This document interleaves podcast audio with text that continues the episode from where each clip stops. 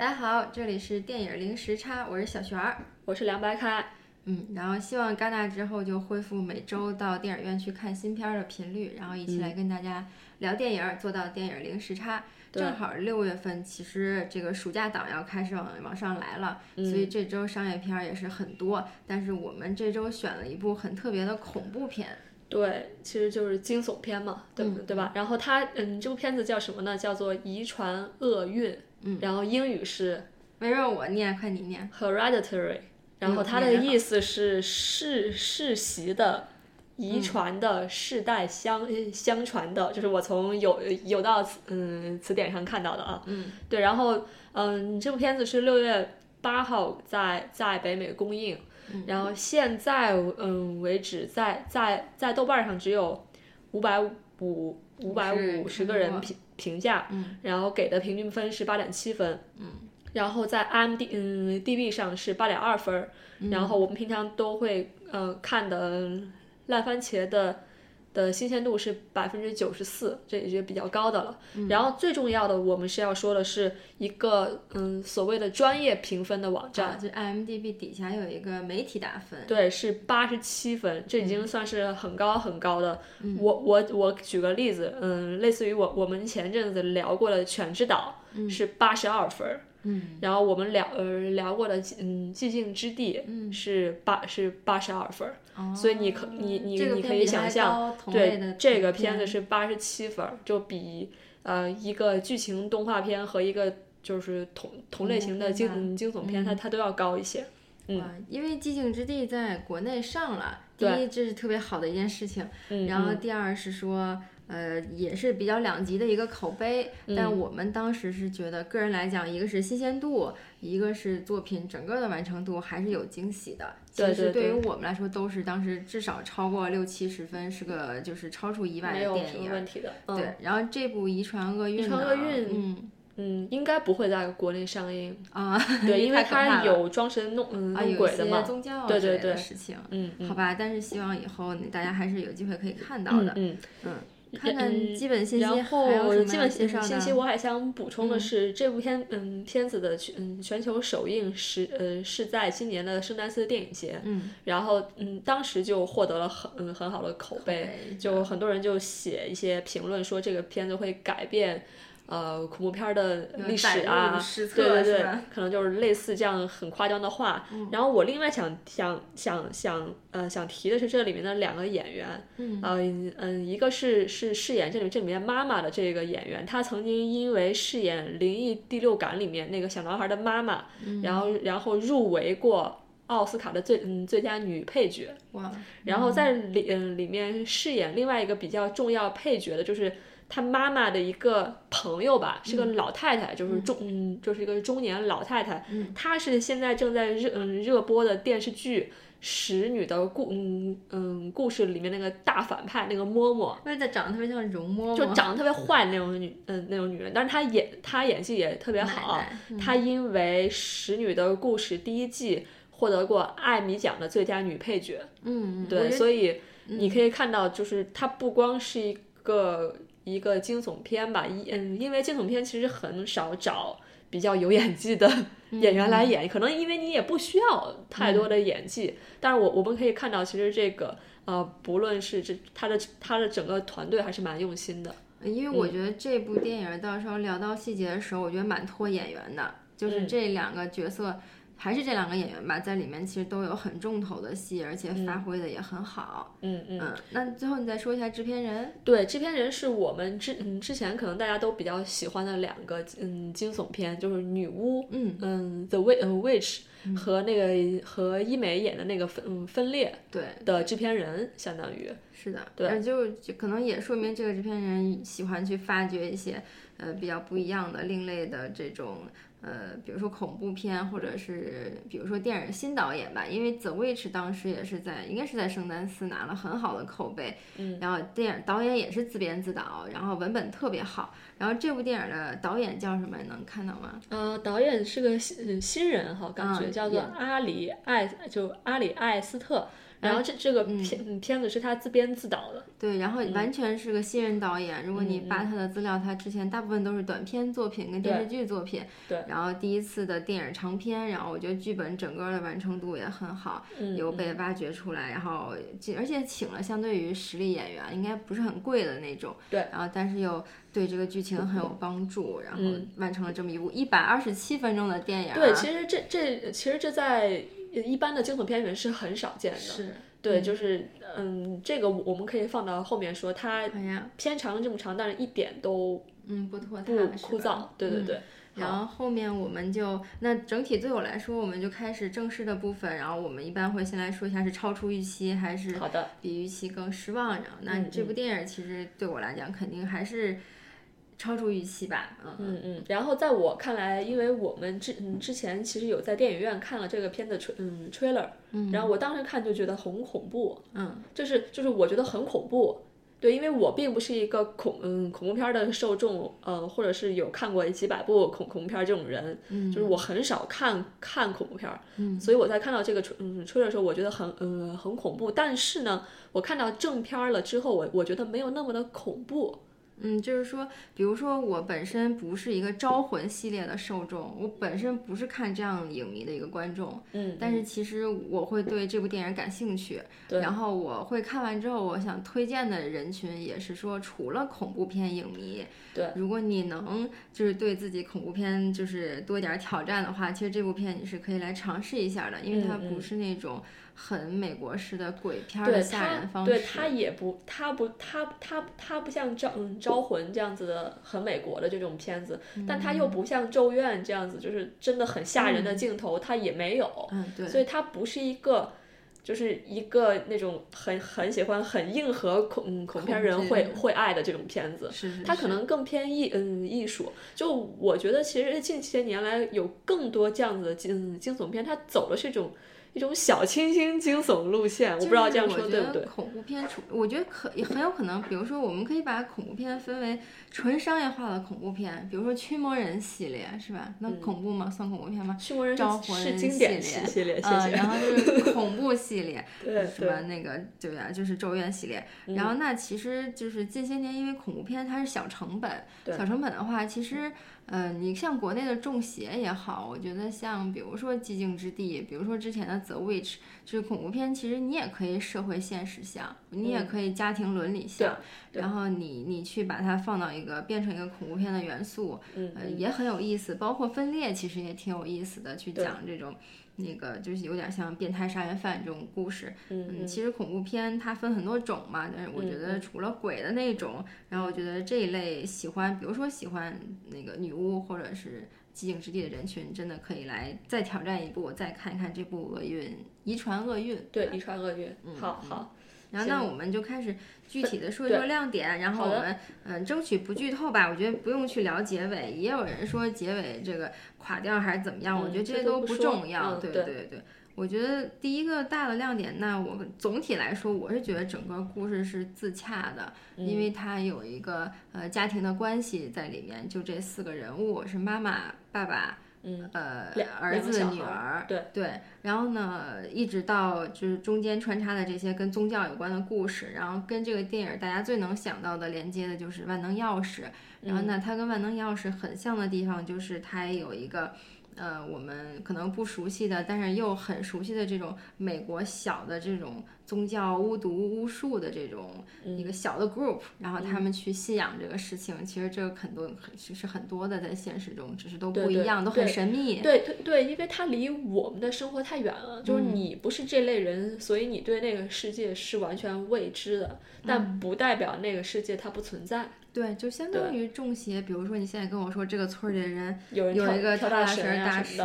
然后有一个什么巫术能治病或者能干嘛，你开始肯定不信，但是他肯定会有一些。当你因为你不知道，当你真的陷入，比如说特别压力特别大，跟有特别重大的亲人去世的时候，你会不会也一头栽进去？这是很有可能的。或者是当你周围的人都信了啊，对，就是信了的时候，你也只能去信。这种东西所就是这以样子的。我觉得嗯恐怖片的有意思，就是说我们看的时候肯定都是在局外人嘛，但是你看着看着电影儿，你可能就发现，哎呦，这个主角为什么就去信了，然后我是不是就跟着主角走了？其实这个过程特别有意思，然后你让我去就去尝试去相信你，哎，这事儿是不是真的发生了？我觉得整个故事一直到结尾的这块儿，就是宗教也好，家庭也好，代入感特别强。嗯嗯。然后，那你说说整个故事上的想法？呃，故事上的的亮点其实已经都被你说了，但我能不能说，嗯，说一些细节上的亮点？嗯，就我很喜欢他，就是他并不是对，因为我看的恐就恐怖片儿不多嘛，嗯但是我看的很多恐怖片儿都是从头到尾，你就觉得他就想吓你，就他用尽了办法吓你。是但这个片子，我想说它张弛有度，就他甚至会设一些笑点在里面。嗯，就是我就我觉得，如果你从头到尾都是在一个被吓的状嗯嗯状态，反而高潮就没了，就是高潮就不高潮了。嗯，但是这个片子就在于它的前一小时，甚至是前前一个半小时都一点儿都不恐怖，就甚至还有笑点。嗯就就像是个家庭剧，但是到了后半个小就是小，就是它这个推进，你才能感觉到他的真嗯它的真嗯真高潮在哪。嗯就我就就觉得这个编剧，包括这个导就是导演导演，他是嗯他知道我先要给嗯给你下个套，然后让你跳进去，然后再吓你，嗯而不是说我一上来就就就吓你这样子。然后这是第一点，然后第二点我想说的是，我特别喜呃喜欢它里面的道具，就他他妈妈是一个做那种、嗯。叫什么，是一种小模型，就那种家就是那种居家的小模型的那种。微缩模型，对对对，就是他可能会造医院，会把他的家也做成嗯微缩，嗯对对模对对对一种景景观，所以我觉得他其实有就有就有有一种画画画中画影中影的这种一种暗这种暗示，嗯。然后你就会觉得一种宿命感。就是你，你当把那些小人儿，就像你，你可能搭乐高，你把那些小人儿放到那个你你你搭好的景里面，你就会觉得那个东嗯那个东西被赋予一种宿命感。嗯。然后这也跟他这个故事的整个宿命感是相是相搭的，就特别的一对嗯对应，就是一个样，就是一个什么样的场景会对嗯对应一个现实中怎嗯怎么样的故事，我觉得他是有这种心思在嗯在里面的，嗯，这个是我是还蛮喜欢这一点的。他设定的那个妈妈那个主角的工作就是非常有意思，是因为我们看电影的时候，你可以说它是影中影，因为我们在看电影的时候看的是别人家里打破墙的一个故事，我其实看的是每个房间里面的切换。对，那他的工作跟他面对的就是。一个一个小的房子被直接切开，然后他去 set up 里面的嗯这个卧室啊，都在发生什么的发生，而且他有一个特别有意思的习惯，他不管是生活中刺激他的事情是高兴的还是不高兴的，做，他会把它远景重现，就像就像这个是个高潮，我要不停的刺激自己的高潮点一样，他要把这个远景重现出来，对他来说是一个过程，或者说是一个就像一个巡礼或者一个自己的一个一定要走过这个思考的一个过程。对，嗯嗯嗯，就像是有他呃有的人他会把自己经历的事事情写就写下来，嗯可能有可能有的人会把它呃录下来，嗯，但是他妈妈就把它做做出来，对，但是但其其实做出来，对，把这个场景做出来，其实，在我们看看恐怖片儿的人来，嗯来说是最是最恐怖的。嗯，就你写你写日记，已经就是很多人都会写日记，但是你把它做成一个小模型，这件事情是一件很恐怖的事儿。其实他他这个有意思，我有个印象特别深刻的镜头是，他会说他后来很晚的时候才跟母亲住在一起嘛，嗯，然后他做了一个场景是那个他夫妻躺着睡觉，嗯母亲站在门口口，嗯，然后这个时候有一个背光从母亲的身后打过来，其实。你仔细想想，也很恐怖的。对就是说你会去想象这是一个夜里，对那夫妻两个在睡觉，女儿跟丈夫在睡觉，那妈妈为什么出现在门口？是还是挺可怕的。无论嗯是它的光源还是它的镜头来讲，其实你会给你一种背后的想象，这个家里到底发生了什么事情，然后他们的关系是怎么样的。嗯然后这个它整个道具的运用，可能跟它这个职业的设定都特别有关系。对。嗯。那在细节上，你还有什么比较喜呃喜欢的点？嗯，我还有一个印象深刻的镜头是，你说你也印象很深刻的是，他家一进门有一个房子，对就是房子落房子，房子落房子变成一个柱子，然后最上面有一个平台，嗯上面稳稳的应该放的是他们家的 house 的模型，对，或者是另外一个大房子的模型。对，但是这个重点就是点说，题了。他们家是 build up 在很多已经倒塌坍塌的家庭的上面。家庭之上，对，这也有可能就是他他们的祖先，嗯嗯嗯，或者怎么样，或者因为一开始就已经说明了，就是这个女主角是有精神分嗯分裂的，就是她妈妈有这个病，她也有这个病，呃，因为在在精神病学上，就是精神分裂是最容易被遗传，并且遗并且遗传的概率是最大的一种病。嗯，嗯，对对，所以他肯定是有这种这种这种精神分裂病的嘛。嗯所以你看那个，就是搭起来那些房子是那种摇摇摆，就是摆摆的，你就会觉得就是一个个的家庭，嗯，建立在上一辈的不幸上。嗯，但是有嗯是是有可能是上一辈的不嗯不嗯不幸又又又遗传给了你，嗯就是它是一个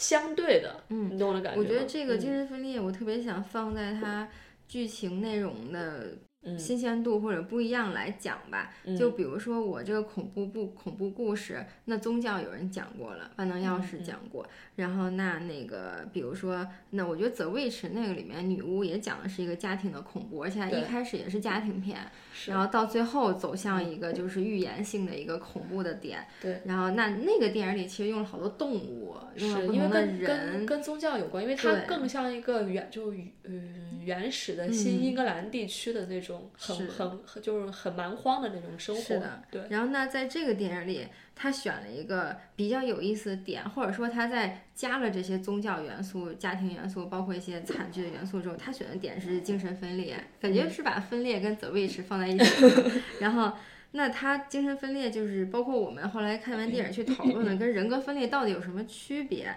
然后那他的。一个是它点题，它整个内容讲的是遗传厄运，然后那其实有一个最物理上的点，就是这一个家族都有精神分裂症的遗传，对而且你也不知道呃谁什么时候发病或者，谁是什么状态，因为奶奶已经死了，然后母亲活着，然后她有一份工作在家，然后她有一个女儿，嗯还有个嗯儿子，对吗？然后那这些人都有可能有这个遗传基因在身体里，那他们什么时候的表现是发病了，还是以嗯前从来没有过，还是他们一直就在交替正常跟不正常的状态？嗯这是特别有意思的。然后第二个就是。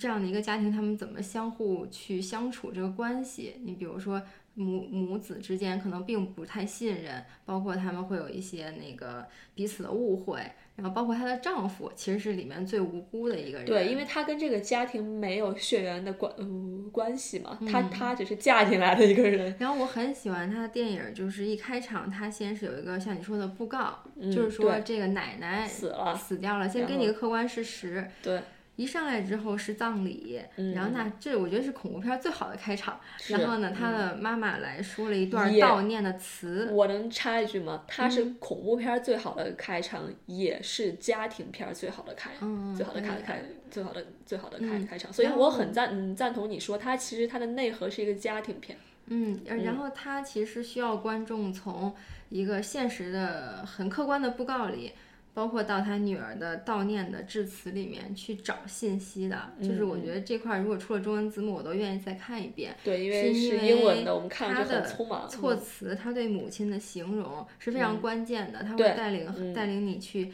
先去拿到很多细节，比如说嗯母亲为什么是孤僻的，然后母亲死于什么病，然嗯后、然后包括这个他的女儿后来还到一个那种是不是团契吗？还是类似这种互嗯助会，失去家人互互助会这种地方去说了一些自己的母亲的跟自己的关系，然嗯后都很有意思，你就能看到他。他经历了什么，他母亲跟他之间，比如说他有个哥哥，然后他有个爸爸，对吗？对那这些消失的人都经历了什么？其实对所有的恐怖因素他都放在里面了。嗯然后你就要去想，那他们家庭已经发生过这些惨剧，那他接下来他怎么保护自己的儿子跟女儿？嗯所以就嗯嗯，这些都是我觉得跟精神分裂也好，或者跟他这次选择的一个题材不一样所带来的新鲜感。嗯嗯嗯。然后另外想想还有什么想聊的？我想特别想聊的是那个小女孩的的扮演者。我觉得这回的选我天呐可以聊一下。我我觉得那个那个小女孩就我我我们当时看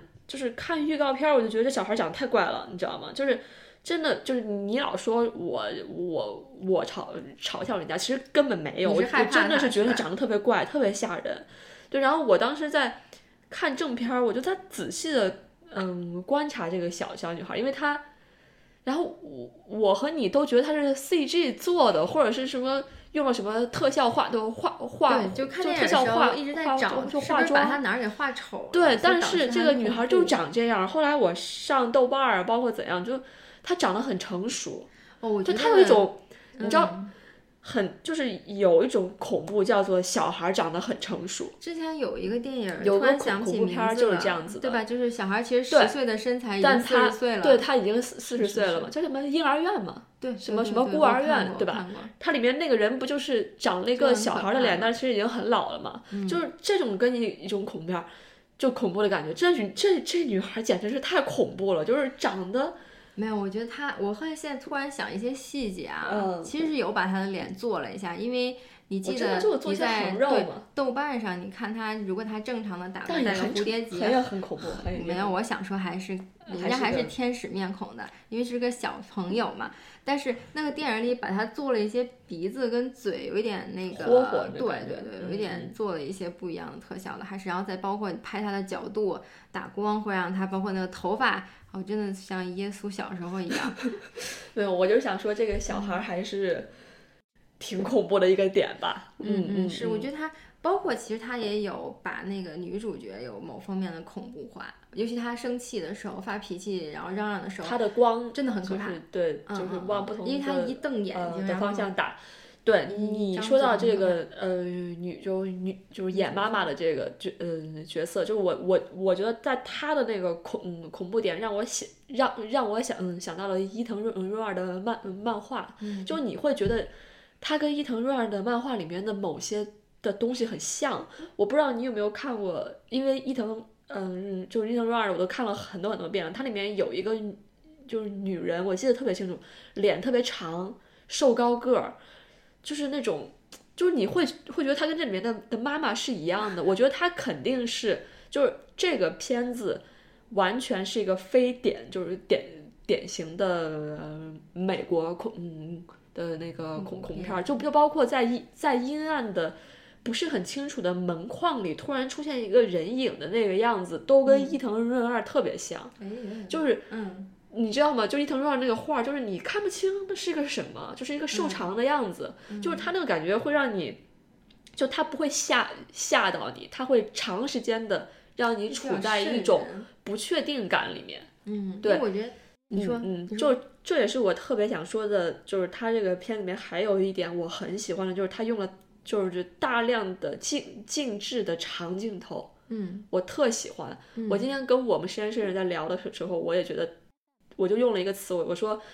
这个导就是导，嗯，就是导演，他一点都不急着去吓吓观众，嗯，我就给你一个，就像他那个镜头，就是在普通人拍，就是我假如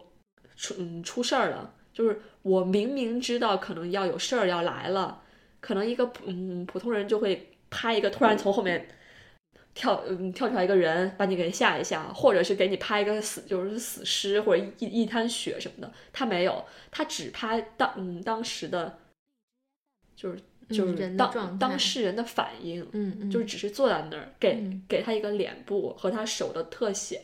嗯。然后一个很长很长的镜头，长嗯长到你都都忍嗯都忍不住了说快点让我这个恐嗯恐怖感我要释放出嗯我我要释放，你哪怕给我一个鬼突然跳出来，我叫一声，我我也是一种释放。但你现在根本不给我一个释放的机嗯机会，你就把这个镜头就就静置在那儿了。嗯我觉得这个太棒了，就是特别巧。嗯，我觉得他这个导演一个是，嗯，这个电影可以从宗教的方式，你当阴谋论一样的去解读它，然后你也可以当家庭片，你就纯粹的去想，他可能就是一个奶奶遗传女儿，女儿在遗传小女儿，包括可能他儿子也有问题的一个家庭。家庭惨剧，因为他这个家庭最开始遇到的问题是奶奶去世了，所以他的母亲相当于受了一次刺激啊，然后带着这个两个孩子还有丈夫住在这个家里面。然后那他第二次刺激其实是他小女儿的去世，然后那又刺激了他一次。如果说正常人，我相信可能也精神分裂了。然后那其实这一个家庭其实不停的被一些惨剧所刺激，那这个现实中也发生过，也会有这样的一个像承担这些惨剧跟就是悲伤的家庭，然后这也是影响他们的一个环境。那其实。嗯，我觉得所有的恐怖元素都是附加在这之上的，它只是把，比如说奶奶的死是为什么，女儿的死是为什么，把它更夸张了，让你觉得很恐怖，就是怎么会发生了这种事情。然后，但是它的恐怖点，一个是，嗯，不是普通的鬼片儿那种你能预料得到的，就包括女儿怎么就突然死了，大家都想不到，你也不会去预料到。包括你像你说的，按说就是，比如说我是不是下一个镜头前面铺垫了半天，后面马上就要吓我一下了？嗯嗯，那其实通常在这个电影里是没有。没没有。第二个是它嗯渗了特别久，然后就很平静的给你一个结束，但是你其实还是悬在那儿，它要等到后面才突然告诉你。对，嗯，而且还有一点就是之前我们聊的它的配乐，哦，它其实是音效，对吧？因为这部电是影我大部分时间都在指缝中看的，所以 你到后面就完全所以我对我来说我就什么就是它很安静，它没有用任何。你知道日本片儿就是鬼要来，你都知道了，你听音乐就好了。在对它这个电影里不太有，几乎没有它。只有那种应该有的声音。它有的声音也，比如说有节奏的声音，像刚才预告片里有那种秒读秒的声音，各种节奏声音，但是它没有那种旋律上的，就是那种鬼，要来了的旋旋律上，它它是有背景没有的乐上面它相当于。没有作曲一样的。对对对然后它呃，最可怕的是他用了，其实他他大部分在恐怖来临之前是很安静的。你让我学那个声音吗？不要，never。然后呢，他就是用一种安静来让你有一种压迫感，因为嗯，因为其实很安静的时候也很恐怖，然后大家都在等那个点，然后他又用很多长镜头、或者用一种就是定在一个格让你等等等等等，然后最后出现一下，呃所以我就觉得整个特别高级，所以他没有用那种音乐的部分让让你觉得可而且怕。它的镜头特别好的是他，他不把镜头给那个即将出现的地方，而是给那个看、看看向那个地方的人。嗯你懂我意思吗？你看它里面有，嗯、它里面有场戏就是妈，嗯，就是妈妈要要要要在家里面通灵，嗯把他儿子跟爸跟爸爸都叫到了客厅，三个人手拉手。这时候突然有风，然后儿然后儿子说他感觉到有风，然后这时候门响了，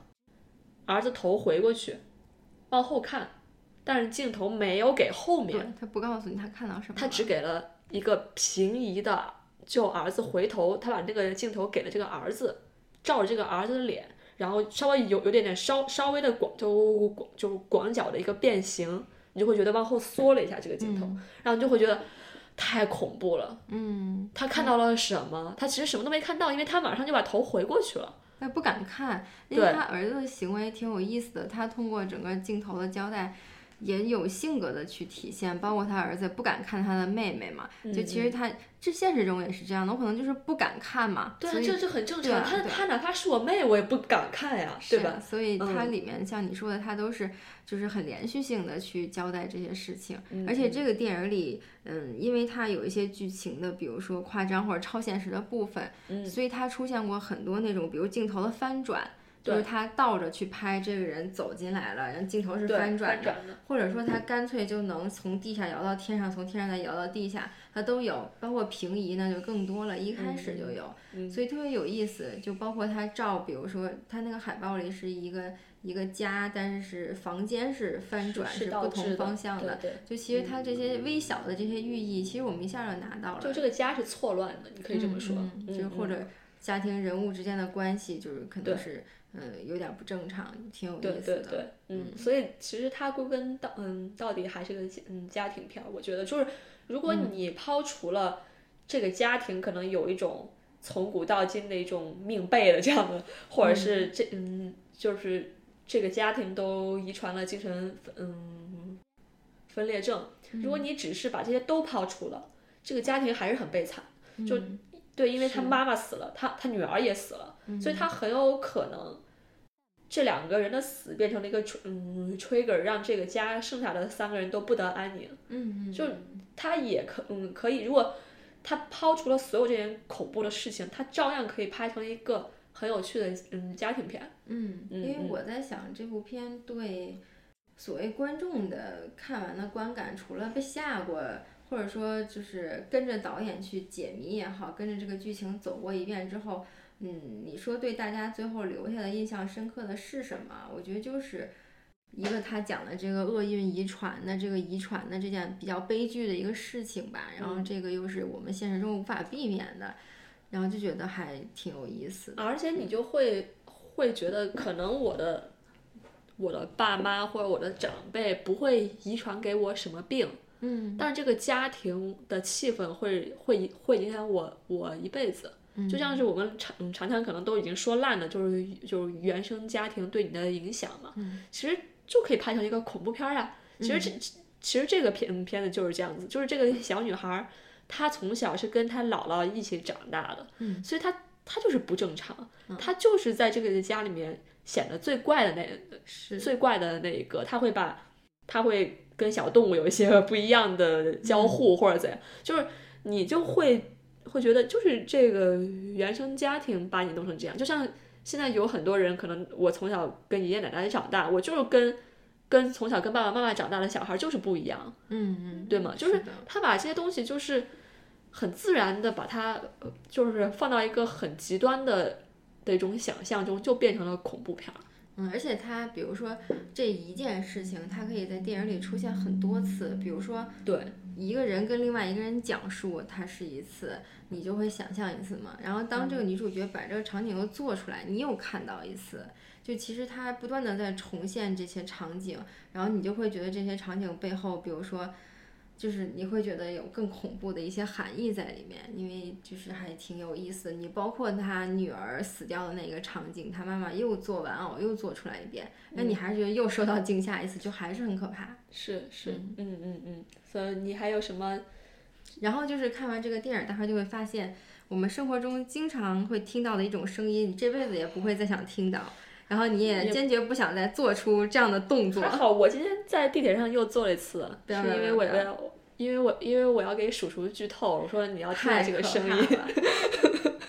我当时看这个电影的最大的感受，就是因为我都不敢看嘛，然后没有任何声音，嗯我最怕的是我周围的人叫唤，就是，嗯然后但是特别好。好，那一天三十多个人，我最大的感受是大家做的比较疏离，这这才是很恐怖的，就是你会发现，你看一个片儿，根本你连想叫都叫不出来。就我刚才就跟你说的，就是他根本没给你释嗯释放点。是，这就是我这两天在看那个压就压力应嗯应激的那嗯那本科普的书嘛，嗯，就是说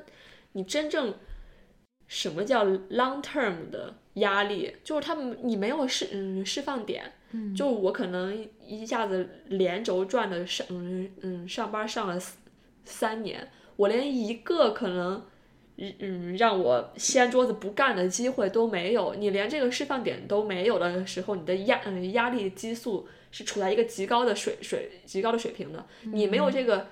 像像一个一个泄洪一样的这个洪洪水没泄掉，你其实是很这对你就是你可能觉得我不是很害怕，我都没喊出来，但其实你这时候你的压力点是极高的。我觉得这整个电影的，因为周四是首场嘛，但是这嗯个电影没明星真的人不多，因为这周末开画了三部美国大片儿，对对，可能这个会然受会受影响。三十个人坐的都很远，因为大部分人是比如情侣两个人，像我们朋友两个人，然后大家就是一小撮儿一小撮儿坐在电影院，像我们周围都隔好几个座才有人。然后，但是我都明确的，我就在等那个惊吓的点出来嘛，然后就觉得很远的人就在震动了一下，然后就我应该是走了吧，因为鬼应该消失了吧，我就赶紧再看一眼。对对对对，我就会觉得大家都特别紧张，然后你知道，就是前排有人，因为年轻人忍不住的讨论剧情，他们真的是每隔一会儿就要说几句话，因为很害怕。然后还边前面还有个大哥，你还在问，你还在问我。我觉得我真的好倒霉了，我比你胆还小，然后你的那那是你要看的，然后你问我说现在是嗯是啥，然后我要很小声说我说现在躺了一个没有。头的尸呃尸尸体，因为 前面还有一个大哥支着个头子，然后就是一直在那儿特别认真的看。因为这个电影中间其实确实有点，也不是说烧脑吧，就是你要一直在想这个背后到底是怎么回事儿。然后它信息量也挺大的，然后就大家都特别认真，使劲在那儿看。我觉得整个两个小时看下来，我特别累，特别特别累，因为毕竟就恐怖片没有那么长的，其实，嗯嗯嗯，对对对，所以。如果嗯，那如果硬要说，因为我我们是是是是昨天晚上刚看的嘛，所以对这个片子其实还处于热恋期嘛，对吧？所以你有什么缺点想说吗？还是实在是我缺点，我缺点，我只是想说，相比之下，我更喜欢《The Witch》，是因为它预言性做的特别巧。嗯那这个电影虽然它小，就是说它讲的是一个。呃，跟家庭有关，跟巫毒这个这个元素吧，恐怖元素有关，做的比较完整。但是我觉得它可能，嗯，在深度上来讲，或者说就是在更多寓意的阐述性来讲，就解读性没有呃那么那么多了。因为它最后的结尾其实给它的画上了一个句号吧，不需要太多解读性了。嗯，但是。呃，整个从观感上来是还是挺不一样的。嗯，我蛮赞同你这点的。我觉得它的对应性不是特别强，就你看到最嗯最后，其实你并不是很能解释得通吧？就是如果你硬要解嗯解释的话，如果你问我心目中就是恐怖片最好的，我肯定觉得不是最吓人的那些。那我认为最好的可能还是库布里克的《闪灵》。就是那个的恐怖还是有深意的恐怖，会让你觉得它里面它里面能解读的东呃的东西太多了。我觉得是那些，其实当然这这个要求也也有点高，非得跟他比。但是我是觉得，你说你说出库布里克这四个字的时候，我就心想，我的发你要你要。要干嘛？要拿这个比吗？那我觉得那也是恐怖片啊。然后，但是我觉得恐怖片是可以做成那样子。你知道，连外国人他们就是就是就这种他们对对恐怖的阈值很高的，嗯，就是《闪灵》这个电影，就是这么多年来，嗯，就他们最害怕的电影是吧？来一直排在恐怖惊悚片的第一名，就是。没有，就是就就哪怕他们，你像这些外国人都很爱看血腥啊，这种就是 jump scare 这种的，他们仍然认为《闪灵》是第一名。那是真惊悚啊，那是真惊悚。他们觉得不恐怖，但是他们觉得那个是最好的。嗯，那个片特别怪，就是气氛也好，那背景里面放的也好。现在都开始要说《闪灵》了吗？还是算了，不要这样子。OK OK，对对，我想说。当然，那个做到那个很难啊，但是我觉得还是有机会的。我是觉得，我觉得现在是是越来越呃越好了。我觉得恐怖片是一个降低成本，然后包括在拍摄上，就包括我们最近聊那个 Burn 的那个，就是被埋在棺材里的那个，呃，那叫。Buried 哦，Buried 是吗？啊，活忘记了。OK，然后呢，就在棺材里拍的嘛，三百万美元。是啊，我觉得有有机会的，有能看拍出好片子的。嗯，其嗯，其实我觉得可能近三四年来的，就是恐怖片，我觉得越来越棒了。嗯，就是好像这些拍恐嗯恐就是恐怖片人又找到了一个出路，就你不用要吓人了，其实你可以找找别的出路走。我是来了北美之后。突然意识到，恐怖片在这儿的上映的比率就是每月一定要有在线的恐怖片。其实这边的群群众基础还是大的。我觉得就在国内，你很难说每个月月都有最新的恐怖片看。我不知道这样说对不对吧？就是我反而是觉得，可能是因为国就是国内的这个政策的原因吧，就是因为就不让上映嘛，所以我觉得咱们中国的观众大多数还只停留在我要看。就很恐怖，就是鬼这种的这种这种，就我也不嗯不能说是层次吧，但是就是这种观观影要求，或者是他觉得这样子才是恐怖片儿，就是他们对于恐怖片儿，这也是没办法，因为我们就是接触的太少了嘛，就是可能他们对于恐就是恐怖片儿的这个。就就是认知范围太窄了，嗯，因因为你会影响大家的，就是你看过多少片儿，你影响大家审美嘛。P.S. 我们吐槽一下豆瓣上的四个长评啊，全都是只看了嗯 trailer 的吧？就是觉得就基本上在歪曲剧情，然后在那儿就不推荐大家去看豆瓣长评了。不太准确的一个中文翻译版本的预告片骗了，要不然就是。然后另外就是，反正我以前在豆瓣写，就是因为我觉得上面写的，要不然就是剧情流水账，要不然就是没有在写什么，所以我就我就写一写。然后另外就是。里面就会有人就是立 flag 说自己看过一百多部恐怖片，但是这是他看的第一部家庭题材的恐怖片。我说我谢谢你啊，那那么多的恐怖片都是家庭题材的。看过吧？哎，OK，好的好的，是，对啊，像咱这种只看过四五部的都敢来聊，实在是。但是我觉得我们是把近年来北美起来的这些新的恐怖片，我们是都看过。对，我觉得我就是一个比较典嗯典型的例子啊。就我我虽然敢看伊藤润二啊，但是我之前其实在来这边呃之前我是不敢看恐怖片的。在电影院里对吗？因为电影院没有啊，这是一。嗯。就电就电影院，你难道说什么京城多少多少号吗？那那就不叫恐怖片。我的意思就是说。就是一是没条件看，二是你如果想看恐想看的话，你也只能在电在电脑上看。但是我想说，在电脑上看跟在电影院看那个就完全不一样。我在在电脑上看是一是你看不到细嗯细节，二是会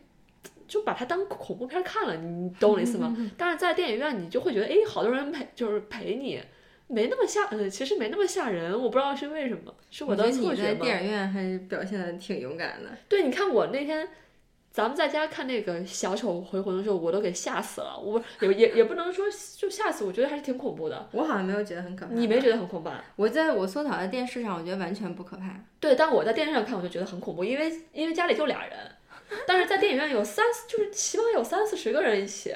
就没那么恐怖。你懂我的意思吗？好吧，不，我觉得电影院更可怕，因为电影院给你的视觉刺激更大。对他那个声，他那个声音，我觉得他这个音效做的特别好，他那个就是杜比环环绕吧，我我我怀疑是，因为他那种不是老有那种就是那种声音嘛，就会从你就背后。传出来，然后我甚至都觉得是不是我后面人在那？对他老年一直在问是不是后边有人在出怪声儿。我说不是，是 电影里边的，因为电影里特别讨厌他用了一个我们生活中就是可能小朋友恶作剧，不要小朋友恶作剧会出现声音，吹乐里应该有吧？你别学，是恶作剧的声音。他讨厌了，然后我就觉得生活中我再也不要听到这个声音。如果当时谁电影院里给我玩这个假出一声，我就要打死他。对对对，我就看，我知道我看恐怖片，每次到那个要惊吓。点的时候，我就我就会特别焦急，然后就是那种焦虑，你知道吗？我就觉得当时因为所有的镜头都是这个主角要回头嘛，回头要看到一个什么鬼，嗯，然后我就觉得如果我是主角，我要回头打人，我要把鬼打死。所以你昨天晚上也没有一躺下就睡着是吧？我没有，我觉得我好在是没有在梦中回想起电影中的情节，有赖于我就是大部分在指缝中看的。我有点做，就是我没我我也没梦到，但是我躺我一躺下一闭眼睛，就是那里面的的感觉。但是在每一个醒的间隙，不知道为什么看的都是他妈妈。的场景特别可怕。嗯，OK，OK，这个就就有点像我当时看完那个哭声之后的那一晚上。是，我觉得这个电影的剧情不知道为什么还 挺容易留下后遗症的，就是你老一晚上，反正我当时想的都是这个。OK，OK，嗯，好吧，那还是希望能有资源吧，虽然不能在大在大屏幕上看，但是也希望。以后有资源了是不可能。然后以后有资源了，同学们假假如嗯家里有什么什么环绕立体声的那种大大影院呀，对，可以试着看一下，我觉得还是不错。我觉得就推荐给，如果你连寂静之地都很讨厌的话，我也不知道这部片能不能就是满足你了。但是如果是喜欢 The Witch，喜欢寂静之地，喜欢哭声，喜欢 The Witch，呃，喜欢哭声，喜欢伊藤润二。